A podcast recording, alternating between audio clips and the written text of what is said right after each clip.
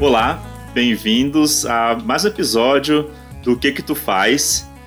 É, hoje a gente vai entrevistar o Bruno Amui. Boa noite, galera. E quem tá aqui comigo para conversar com o Bruno é o Vitor. Fala, Vitor. E aí, gente, tudo bem?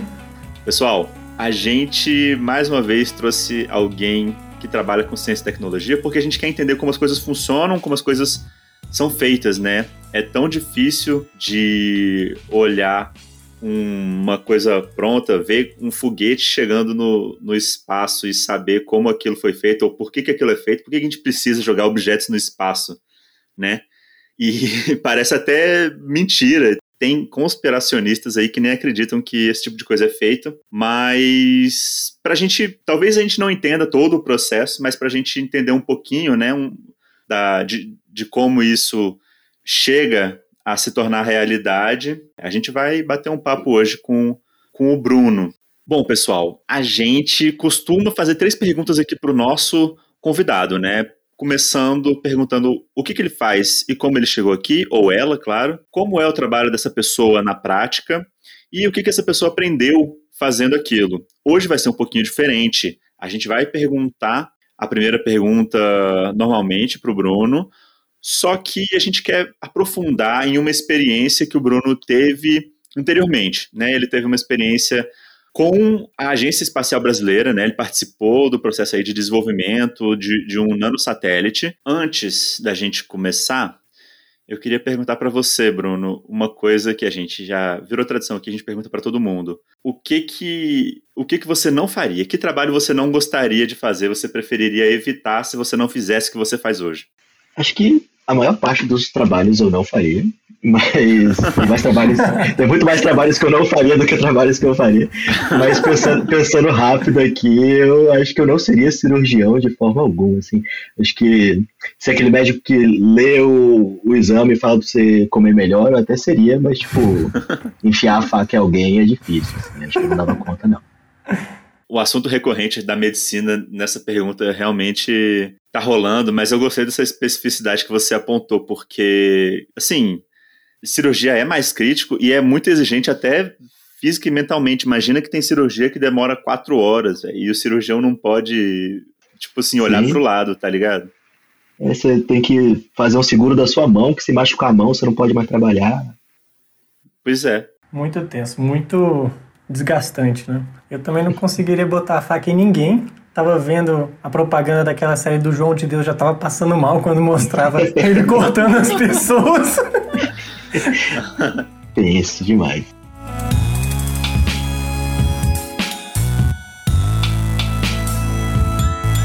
Bruno, a gente se conhece há um tempo e eu sei mais ou menos o que você faz hoje mas, diferente dos nossos últimos episódios, eu queria conversar com você sobre uma experiência profissional que você teve no passado, né?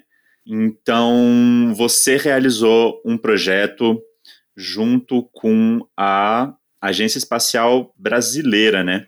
Foi isso mesmo. Então, antes da gente entrar nesse assunto, é, eu acho que vale a pena fazer a nossa pergunta tradicional de o que, que você faz hoje e como você chegou até aqui. Eu sei que você já fez muita coisa diferente, né, relacionado com, com tecnologia, e depois a gente é, começa a falar mais sobre a sua experiência com o projeto espacial. Tá bom. O que você faz e como você chegou até aqui, então? Tá. Eu, hoje em dia, eu sou um Tech Writer Manager. Esse é o cargo, como está sendo o nome atual do, do meu cargo. É, quer dizer que eu gerencio tech writers. Tech writers produzem documentação. Documentação é tipo, às vezes é um manual sobre alguma coisa que você está usando, às vezes é um tooltip que, que aparece uma janelinha quando você passa o mouse em cima de alguma coisa. É, a gente conversou com a Juliana Meyer, que é tech writer da Vertex, e ela falou sobre, sobre essa profissão. A gente né, pôde discutir algumas coisas bem bem legais. Só que você não tem exatamente essa mesma posição, né? Você é um Tech Writer Manager. Exatamente. Eu gerencio Tech Writers. Eu, meu objetivo é que eles consigam fazer essas documentações da forma mais fácil e eficiente possível. Além disso, eu sou responsável por manter os portais de documentação funcionando ali. Então, esses documentos eles são produzidos, eles são armazenados em algum lugar e eles, existe uma ferramenta que disponibiliza esses documentos na internet para as pessoas e eu mantenho essas, essas ferramentas funcionando. Massa. E como é que foi, tipo, essa trajetória para você chegar até sei lá, eu sempre tive um, uma pegada bem parecida com essa de vocês aqui com o podcast, de tentar entender como as coisas funcionam, sempre foi meu objetivo. É, desde criancinha mesmo, assim, de perguntar muito, de querer desmontar as coisas. Acho que esse querer desmontar as coisas é um clássico entre pessoas que trabalham com tecnologia, assim, né? Sempre fui um bom aluno na escola, passei na universidade para engenharia elétrica é, no meio do terceiro ano. Eu achava que eu ia ser cientista, assim, quando eu, quando eu era mais moleque mesmo. Assim. E na faculdade, bem desde eu entrei para fazer engenharia elétrica na Universidade de Brasília, 2007. E eu comecei a participar de muitos projetos extracurriculares. Eu entrei para um laboratório de pesquisa, entrei como estagiário, ajudava em vários projetos diferentes que a gente fazia lá, é, de, de cachorro robô, perna robótica, é, fiz, já fiz robô que anda, que nada, que voa. É, nesse laboratório a gente tinha a oportunidade de fazer todo tipo de coisa, assim, trabalhar com ciência. Cada vez expandindo mais, eu fiquei cada vez mais viciado em executar projetos e ver as coisas funcionando, assim, porque isso me dava uma pegada um pouco mais generalizada das coisas. Eu acabei até não parando de dar atenção para a faculdade, assim, eu abandonei o curso, nunca me formei engenheiro e comecei a querer fazer projetos comerciais, assim. Então, já fiz, fui, fui trabalhar com para fazer projetos de, de, sistemas de coleta de dados de carro de prova para o Detran do Tocantins. Fui chamado para participar de uma startup que desenvolvia sistemas online para você dar cursos de robótica para criança. Você, você até trabalhou comigo nesse projeto também. Trabalhamos, pois é. Foi legal. Enquanto eu estava nessa, me contactaram um pessoal que eu já tinha trabalhado lá no laboratório de desenvolvimento lá da UNB, que eu já não estava mais trabalhando lá nessa época, é, porque eles tinham um projeto que ia ter que ser feito uma, uma parceria entre a UNB e a Agência Espacial Brasileira, e esse projeto já estava definido, assim, meio que o escopo dele, ia ter que ser um satélite mais ou menos desse tamanho, é, sabe, com, de 10 por 10 por 30 centímetros, com que ia ter que ter algumas funcionalidades específicas, só que ele tinha que ser desenvolvido em Brasília, pela Universidade de Brasília, com, em parceria com a, a Agência Espacial Brasileira, que tem uma sede aqui em Brasília. Então chamava, chamou Serpens, é um projeto de, de satélite que foi executado, foi lançado, passou nove meses no espaço e reentrou. E eu fui responsável por desenvolver os sistemas eletrônicos dentro. Assim. Então, eu participei de toda que a gente chama de campanha de desenvolvimento e integração. Então, desenvolve o satélite, testa ele, você leva para um, em bancadas de teste que tem que ser calibradas, específicas, você tem que seguir uma rotina de teste específica. Estando tudo certo, os testes vão ser analisados pelo pessoal que vai lançar esse satélite para você. Você faz a integração, que é instalar esse satélite dentro do foguete que vai levar ele, com todos os sistemas que precisam para ser lançado isso depois. Então eu participei desse projeto, o satélite reentrou e acabou minha, minha, meu relacionamento com a, com a agência espacial. Assim. E aí, depois disso, eu já eu abri um Fab Lab em Brasília. Eu, ti, que eu tinha impressoras 3D, tinha máquinas de corte laser, máquina de corte de madeira. Eu gostei muito da experiência de produzir o satélite, de ver todos os tipos de ferramentas que você tinha ao, ao seu dispor quando estava fazendo um projeto desse tipo. E eu queria ter mais ferramentas, então eu fiz um espaço para ter ferramentas em Brasília com, com vários sócios meus o, o Fab Lab que você diz é uma espécie de laboratório de fabricação. Então, essas máquinas aí significavam, tipo, era um espaço com essas máquinas onde as pessoas podiam fazer protótipos e tal, né? Exatamente. A gente teve vários modelos de negócio, de pessoal pagar uma mensalidade, usar a máquina por, por, por, um tempo, ou mandar a gente fazer, fabricar o, as coisas para as pessoas. A gente fez de várias formas. Mas assim, a gente era muito melhor em projetar e fabricar as coisas do que em manter um negócio funcionando. é... a parte de, de você fechar o balancete ele é muito mais complicado do que fazer uma máquina. Eu imagino. Eu ficava animado, eu fiz a boa parte das impressoras 3D que tem lá, que teve lá, eu fiz a máquina de corte a laser, projetei, a gente fabricou e ela funcionou. Mas assim, manter funcionando, pagar todas as contas era muito difícil mesmo. Assim. Eu acho que o modelo de negócio eu acho que é a parte mais complicada pra gente. Fechei o Fab Lab, eu tive um. Passei uns seis meses viajando o Brasil em nome de uma editora de, de livros é, educacionais para escolas. Era uma, uma, editora que tem uma rede de escolas também. Então viajei para essas escolas e dei aula sobre como que você pode dar uma educação um pouco mais maker para as crianças, maker no sentido de alguém que constrói coisas com as mãos. E, nesse meio tempo, o o George, que é o meu chefe hoje em dia lá no lugar onde eu trabalho, me convidou para um desafio novo, que é ser o, um tech writer. Nesse momento ainda não era para ser manager, era para ser tech writer mesmo. Eu aceitei o desafio, seria, teria que mudar para o Rio de Janeiro, mas eu estava querendo alguma coisa que eu pudesse trabalhar com. Eu estava muito frustrado de estar trabalhando no Fab Lab eu tinha que resolver tudo. Eu tinha que fazer administração, eu tinha que fazer limpar o banheiro e eu tinha que desenvolver as coisas, sabe? Eu queria que poder focar em algo que eu fosse um pouco melhor. Eu nunca tinha tido nem carteira de trabalho na minha vida. até, até, eu ir trabalhar na VTEC. Sempre foi bolsa de estudos do CNPq ou PJ mesmo. Claro, eu gosto muito de, de sabe, trabalhar numa equipe de pessoas extremamente qualificadas, que a gente consegue fazer coisas maravilhosas. Tem mais gente que sabe como as coisas funcionam. É bom. Bruno, quando o Pedro falou para mim que a gente ia entrevistar alguém que participou da produção de um satélite, eu fiquei maluco. Porque a gente não, a gente não ouve muito sobre tecnologia espacial no Brasil, né? Pois é. O que a gente, o que a gente sabe, assim, pelo menos o que eu sei, é que o nosso ministro das Ciências é um astronauta, mas o Marcos Pontes uhum. tá meio sumido. e nesse mesmo momento que o, Antu, o Pedro estava falando pra gente sobre essa entrevista, duas semanas atrás, eu acho, o Brasil mandou para o espaço o primeiro satélite totalmente feito aqui, né? O Amazônia 1, eu acho. E aí eu fiquei super curioso para saber como que, é os, como que foi o seu dia a dia na construção desse, desse projeto. Então, sempre tem essa, essa notícia de o, o primeiro satélite do Brasil, assim, acho que o, o pessoal gosta da, da, da, headline ali, acho que é um pouco de clickbait, assim, no sentido de que dá para você formular a regra de o que, que é o primeiro satélite do Brasil diferente para que você atinja isso várias vezes. Para que ah, todos estejam no jornal. Né? satélite que o, o, ferro foi minerado aqui para fazer o parafuso.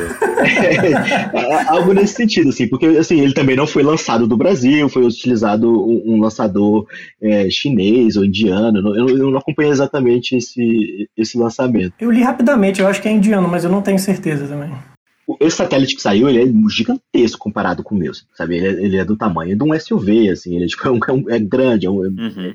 Caramba. E... Aquele tamanho que você falou no início é, foi, foi o tamanho mesmo, 10 por 10 por 30. 10 por 10 por 30, ele, é, era muito menor pequeno, eu, né? É menor do que eu imaginava.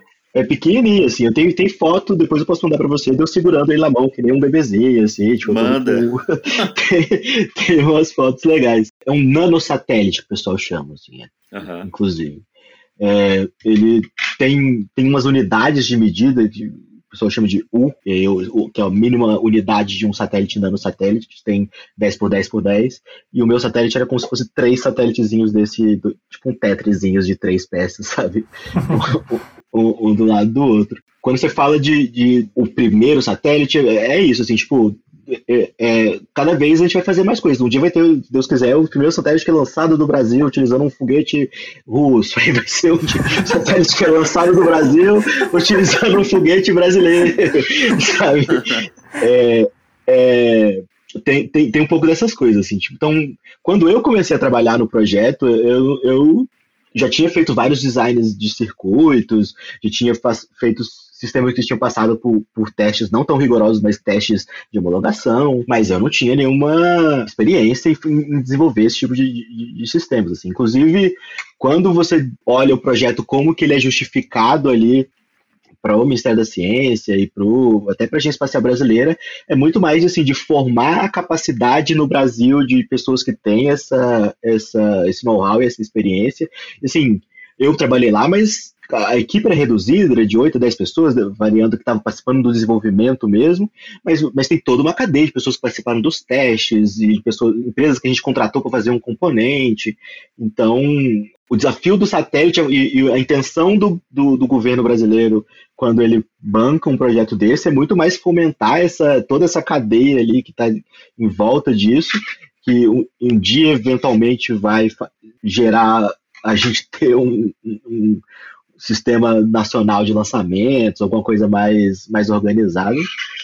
Mas, mas é mais isso do que realmente um, um tem um objetivo muito específico, especialmente num satélite desse tamanho, assim, porque é, é, bem reduzido o tipo de coisas que você consegue executar, o tipo de antenas que você pode usar, é, tem, tem, uma série de restrições que você consegue fazer nesse tamanho, até porque você precisa, por exemplo, você vai tirar, tivesse uma, ele não tinha uma câmera dentro, tinha vários sensores, mas ele não tinha uma câmera dentro. Se quisesse colocar uma câmera dentro, você precisa ter um, alguma forma de fazer ele apontar para o lugar onde você quer tirar a foto. E, e isso uhum. fisicamente requer uma série de coisas ali, de, de quanto a inércia, quanto a, a como que você mantém ele estável e apontando para onde você quer enquanto ele vai tirar essa foto. Quando eu comecei a trabalhar, eu não tinha a mínima ideia do que seria, pare... eu achava que ia ser uma coisa muito mais simples, assim, de projetar um circuito, ele tem que enviar umas mensagenzinhas de rádio e ele vai, vai funcionar, sabe?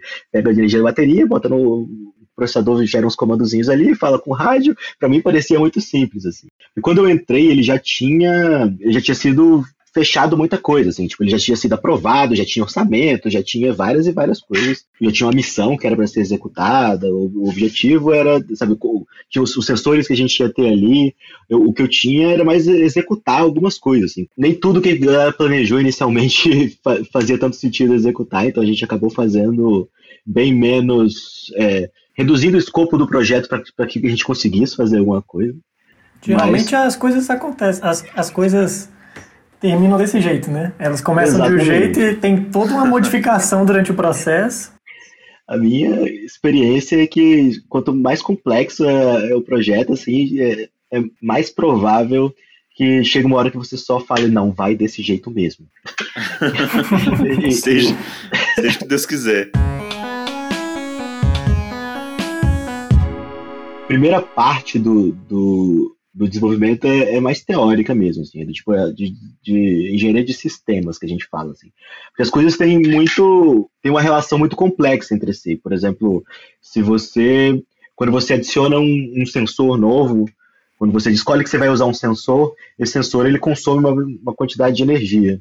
E esse consumo de energia vai dizer quanta potência que você precisa entregar, é, isso vai dizer desde qual o tamanho da bateria até qual é, a espessura do, do, do, cobre que você tem que usar para transmitir essa energia, é, quanto que isso vai emitir de calor, e no espaço não tem ar, então a condução de calor é toda uma, é uma questão totalmente diferente. Conforme você vai é, relacionando todas essas peças que compõem o sistema, então computadores, rádios, e, e sensores diferentes, baterias, todos as, as, os periféricos que ficam ao redor desses componentes para manter eles funcionando, eles interagem de formas muito complexas. Assim. Então, às vezes você tem uma parte do circuito que é feita para manter o, o, o, sistema aquecido, acima de uma temperatura específica, para que ele fique funcionando. Mas uh, quando você começa a projetar e você calcula quanto de calor vai precisar gerar, mas aí você continua projetando e você adiciona um sensor que ele mesmo já gera um pouco de calor, porque ele tem um processadorzinho ali, ele tem um pouco, ele gera calor por, pela sua execução mesmo, e aí isso diminui a quantidade de calor que você precisa gerar no circuito que gera calor. Sabe? Então, então é, no final das contas, você está re resolvendo uma equação que tem várias e várias variáveis para tentar achar qual que é a combinação. A primeira coisa que você faz mesmo é isso de, de engenharia de sistemas. Então você vai estar ali é, é, é, tentando achar um conjunto de, de, de, decisões, tanto de é, componentes, mas às vezes é de qual frequência de rádio você vai utilizar, ou qual tamanho que você vai escolher, ou qual material que você vai utilizar. Depois você tem um, um, um momento onde você vai começar a executar isso, é, e é bem frequente que quando você começa a tentar materializar o que você planejou, você tem que replanejar. Então, ele é um processo que acaba é, é, voltando e ele é um pouco interativo nisso, né? Uhum. E aí, depois que você, a priori, termina o seu, o seu satélite, você vai fazer testes. A gente fez o que a gente achava que era, nesse momento, 99% do trabalho, e a gente resolveu, tá, vamos para o INPE. Lá tem o, o LIT, que é o Laboratório de Integração e Testes, que é, um do, é com certeza o maior laboratório de, de engenharia, tanto elétrica quanto mecânica, de testes, metrologia, radiofrequência, que eu já vi no Brasil, assim, é, é, é muito sensacional. Ele fica lá no INPE, em São José dos Campos. A gente aluga um espaço lá e, e testa o, o satélite. Só que o que acontece é que a gente esse satélite específico ele estava sendo feito em, dentro dele tinha dois satélites no, no, final das contas.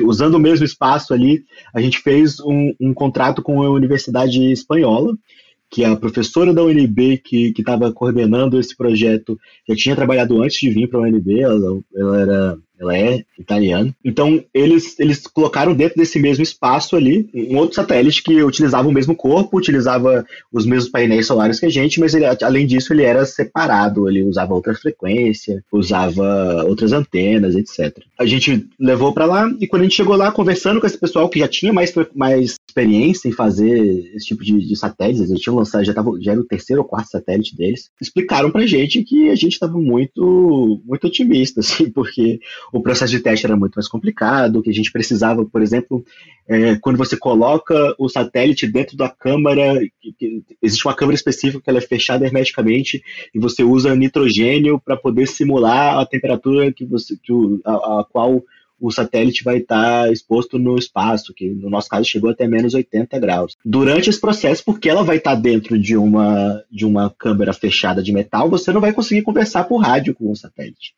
Então você tem que ter todo um sistema para você conectar um cabo que vai se sair do satélite até a, a borda desse, desse tanque e, e, e, aí o outro cabo que liga do lado de fora e liga no computador e você tem que ter pensado todo um sistema para você é, é, durante esse teste testar se está funcionando o seu satélite nas condições que ele vai enfrentar no espaço. Caramba. O teste é. então foi outra grande tarefa que vocês tiveram que fazer um escopo Ex também para conseguir dados, né?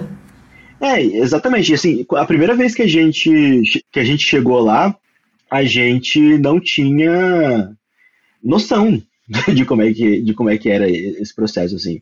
A gente achava que a gente entendia muitas coisas, a gente tinha lá um, um, um documento que descrevia como é que seriam esses testes, mas a gente achava que muito mais coisa ia ser feita ali na hora, a gente ia descobrir, sabe, alguém ia ajudar a gente, sei lá, muito ingênuo da nossa parte também. E aí a gente chegou lá e a gente viu que a gente pagava, eu não lembro exatamente o valor, mas eu lembro que era muito, muito, muito dinheiro por dia para estar tá lá. A gente viu que a gente não ia conseguir, que a gente estava fazendo parte de desenvolvimento lá que a gente deveria ter feito em Brasília.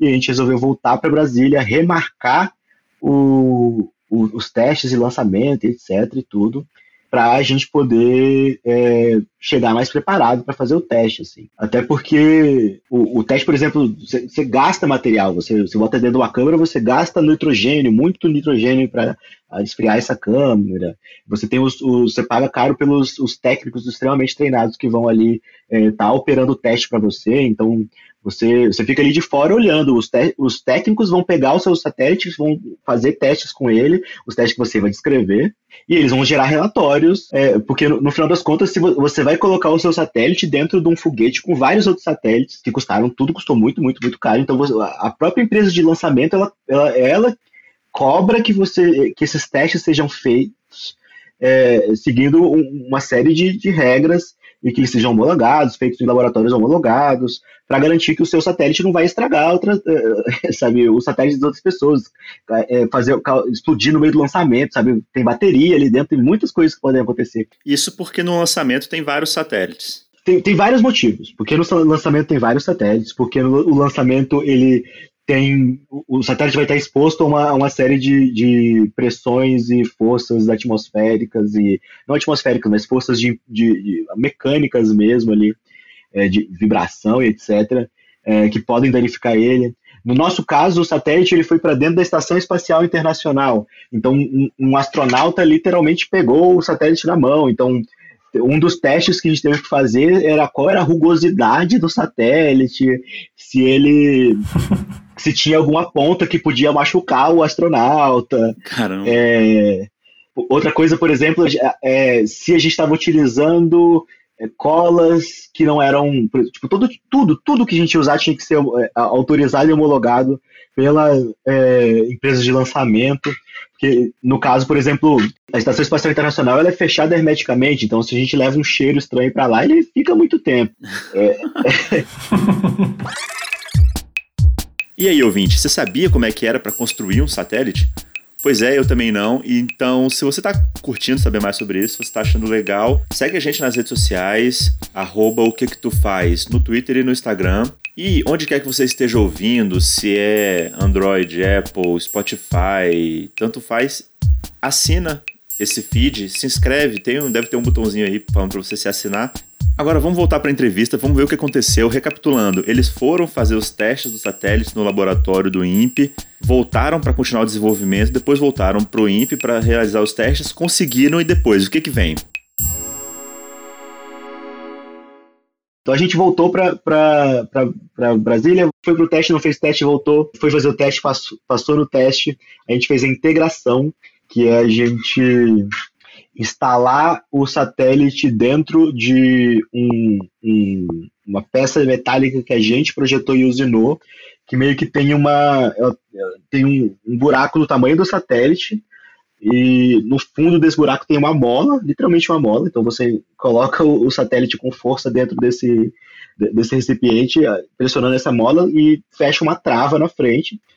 E claro que é, é bem mais complexo e bem engenheirado do que eu estou descrevendo, mas é tentando ser simples é. É, não, um... é porque na minha cabeça tá parecendo o, o a arminha do G.I. Joe, que você soca o. Mas é. negócio é... lá na mola. O processo e aí por trás. O astronauta aperta o botão e atira.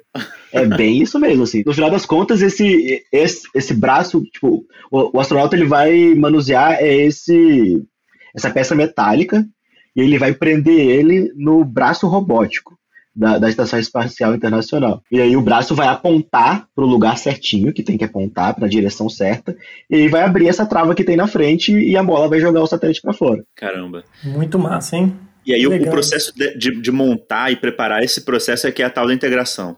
É, integrar é você pegar o satélite que está montado e colocar ele dentro do. Primeiro, no nosso caso, foi colocar dentro desse, dessa peça metálica que era o lançador ali no, nesse caso e depois voar até o Japão e instalar essa peça metálica no foguete mesmo. Assim. Então a gente, na verdade, a gente instalou num, num no que seria um lançador maior ainda. Como, como o nosso sistema ele foi para dentro da Estação Espacial Internacional, a gente armazena isso dentro de um que seria uma célula de carga que vai ser levada para dentro da Estação Espacial Internacional, junto com vários outros componentes e várias outras coisas. E então integração também é ir lá e instalar dentro desse porta-malas ali desse do, do que seria uma, um container que vai levar o, as peças para dentro da Estação Espacial Internacional. Então, integrar é você pegar o, o satélite que você fez e acoplar ele ao, ao lançador, né, ao foguete que vai levar ele para o espaço. E eu fiquei super curioso aqui, porque você falou que um dos objetivos era fomentar a ciência e tal, e desenvolver a galera da tecnologia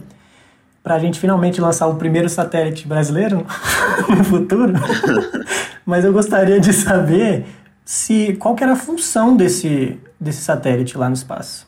O que, que ele fazia? Como eu falei, tinham dois satélites ali dentro. Assim. A gente fez o, a parte mecânica de todo o satélite, mas dentro dele tinha dois circuitos. Um era um computadorzinho da, dessa Universidade de Vigo, espanhola, e outro era o, o, o, que foi a gente que desenvolveu, assim, que eu fiz o, o, computadorzinho e o código que foi dentro dele. O, nosso, o que ele fazia era, ele enviava mensagens na, na, numa frequência de, de rádio amador, que dizia o nome dele, é, eu não lembro exatamente tudo que tinha na mensagem, mas era o, o nome da missão, Serpens, acho que tinha a data atual, alguns status internos do satélite, é, e uma mensagem que podia ser programável. Assim, eu podia, a gente podia mandar uma mensagem de terra e mandar para lá para cima.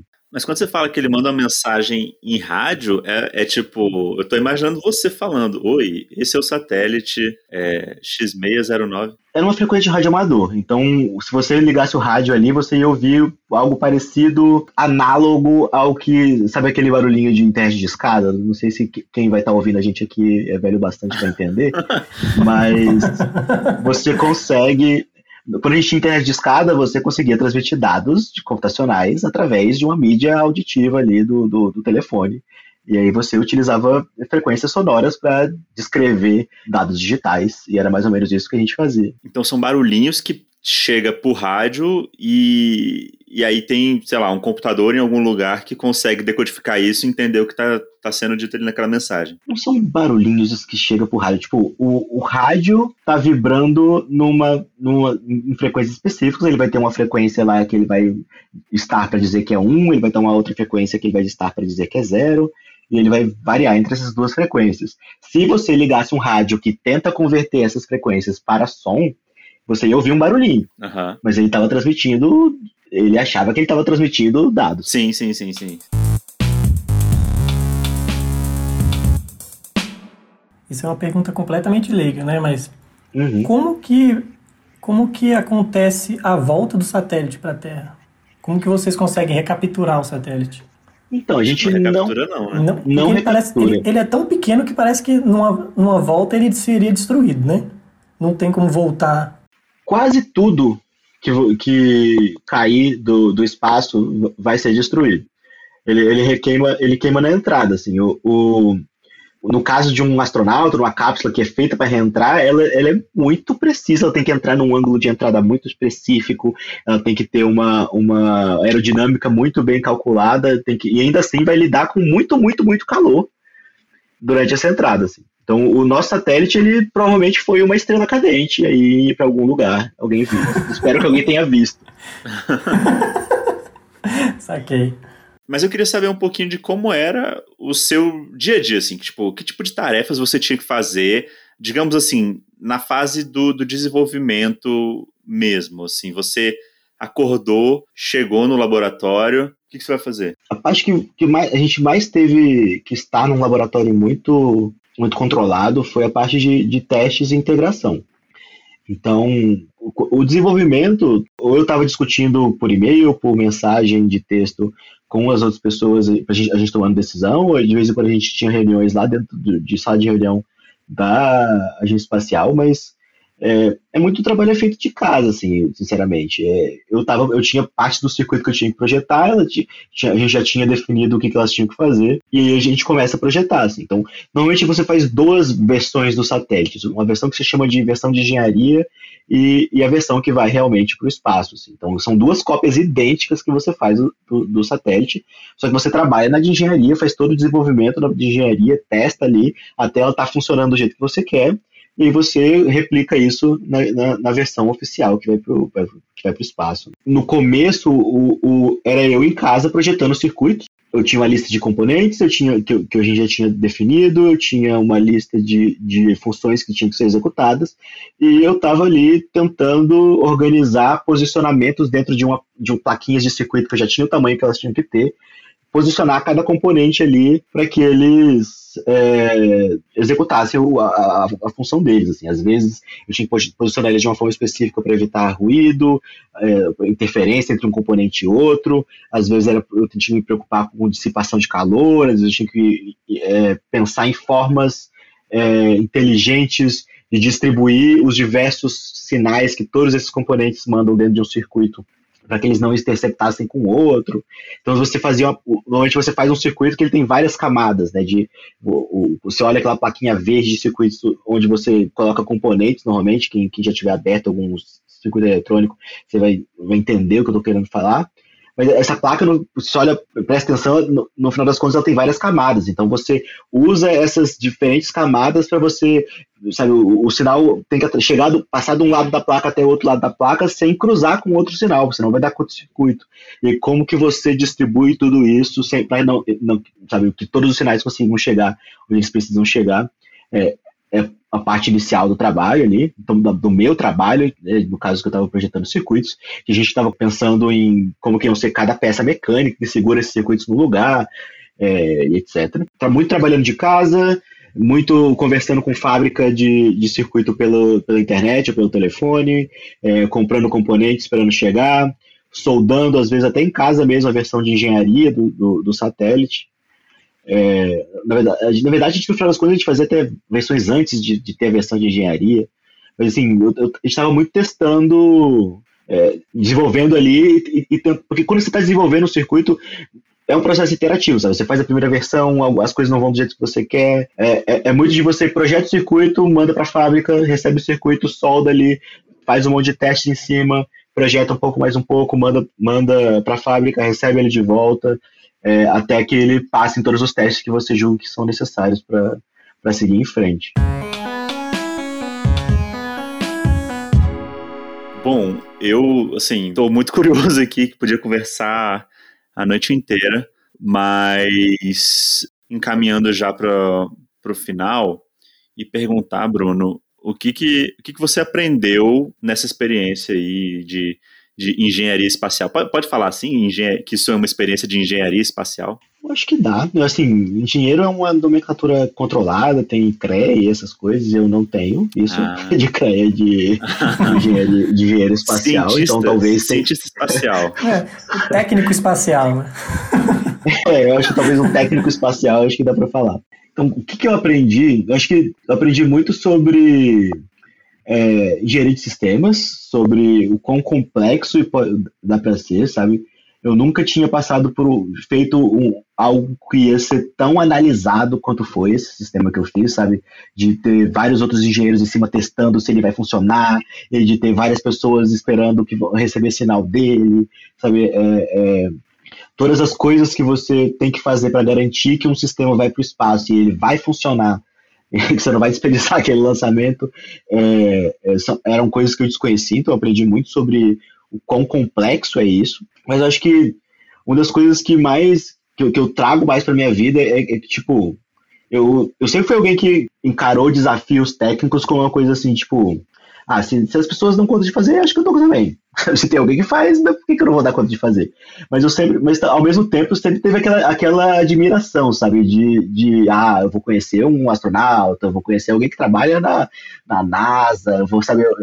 É, essas pessoas, elas são especiais e elas têm um, um, sabe? Elas são de outra substância que não a minha. E assim, eu sempre digo que eu fazer alguma coisa, um, um, um satélite, não foi me não foi um processo onde eu me elevei para o nível do espaço, sabe, do, da engenharia espacial. Foi eu, onde eu trouxe a engenharia espacial para perto de mim, assim. Eu percebi que são humanos, são pessoas que, sabe, tipo, eu, eu tive a oportunidade de viajar para o Japão e conhecer pessoas que trabalhavam no, no, no projeto espacial japonês. E, por exemplo, eu conheci um um rapaz que operava frequentemente o braço robótico da japonês da Estação Espacial Internacional. Nossa, que massa. Conversando, e ele falando, cara, no dia que vai ter o lançamento, ou o dia que a gente vai, ter, vai fazer alguma coisa importante, eu também eu tô cagado, sabe? Eu tô, tô, tô morrendo de medo aqui, torcendo pra, torcendo pra funcionar, assim, sabe? Então, para mim foi muito uma questão de ver que, ao mesmo tempo, ver que é muito mais complexo do que eu imaginava, muito, sabe, existe muito mais burocracia, o, o, até mais do que o que eu consigo fazer, assim, tipo, os espanhóis que trabalharam com a gente ali no projeto, eles chegaram já com um caderno, sabe, um fichário que tinha é, que era grosso, devia ter umas 800 páginas, e esse fichário tinha o que eles tinham que fazer, assim, tipo, eu vou montar esse parafuso em tal lugar, e aí você tinha que marcar a hora que você apertou o parafuso, é, sabe, é, dentro desse catálogo, e esse era um catálogo de 800 páginas, que eles podiam voltar e fez, tá vendo, você apertou o parafuso, não foi esse parafuso aqui não, sabe, tipo, é, eles podiam auditar o, se desse um problema no espaço, eles podiam voltar e falar assim: ó, tem foto de você é, soldando esse pino aqui, velho. Não é possível que ele soltou. é, sabe? Então, ao mesmo tempo que, que você via que era uma, uma coisa que é muito complexa, que dá para você aprofundar muito em, na, no, em complexidade, e ao mesmo tempo você via que são pessoas normais, gente como a gente, que estão ali morrendo de medo, tem síndrome do impostor também, sabe, que estão tão preocupadas pra caramba e, e às vezes dá problema também. Caraca, pois é. Muito legal, hein? Muito aprendizado mesmo. Nossa, demais. Foi muito legal bater esse papo. Obrigado pela paciência. Esse, essa gravação tá ficando mais extensa do que o normal. E obrigado por topar o convite aí. Valeu. Que isso, tamo junto. Foi um prazer. É, e sempre que vocês quiserem chamar, é só chamar. Tem vários assuntos que dá pra gente falar. Acho que tem, tem muita coisa ainda por aí. Oxe, vamos aproveitar com certeza. Ô Bruno, muito obrigado por essa oportunidade. E galera, a gente tá na, nas redes sociais, manda mensagem pra gente, o que que tu faz no Twitter e no Instagram. Se vocês tiverem alguma dúvida, se tiverem alguma pergunta, pode mandar pra gente que a gente tenta responder. Interaja com a gente lá e é isso.